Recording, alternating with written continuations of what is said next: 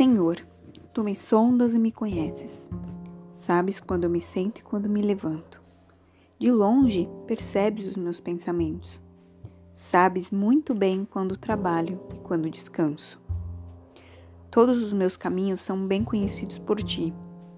Antes mesmo que a palavra me chegue à minha língua, tu já a conheces inteiramente, Senhor. Tu me cercas por trás e pela frente, e pões a tua mão sobre mim. Tal conhecimento é maravilhoso demais e está além do meu alcance. É tão elevado que eu não posso atingir. Para onde poderia me escapar do teu espírito? Para onde eu poderia fugir da tua presença? Se eu subir aos céus, lá estás. Se eu fizer a minha cama na sepultura, também lá estás. Se eu subir com as asas da alvorada e morar na extremidade do mar, mesmo ali a tua mão direita me guiará e me susterá.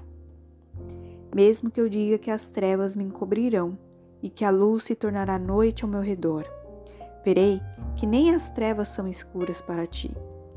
A noite brilhará como o dia, pois para ti as trevas são luz. Tu criaste o íntimo do meu ser e me teceste no ventre da minha mãe. Eu te louvo porque me fizeste de modo especial e admirável. As tuas obras são maravilhosas. Eu digo isso com convicção. Os meus ossos não estavam escondidos de ti, quando em secreto fui formado e entretecido como nas profundezas da terra. Os teus olhos viram o meu embrião.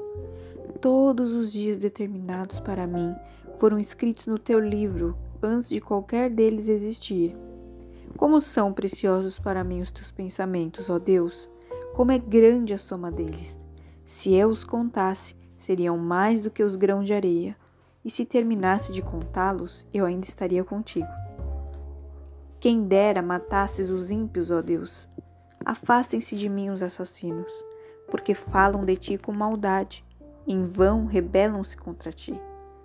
Acaso não odeio os que te odeiam, Senhor? E não detesto os que se revoltam contra ti? Tenho por eles ódio implacável Considero-os inimigos meus. Sonda-me, ó Deus, e conhece meu coração. Prova-me e conhece as minhas inquietações. Vê se em minha conduta algo te ofende e dirige-me pelo caminho eterno.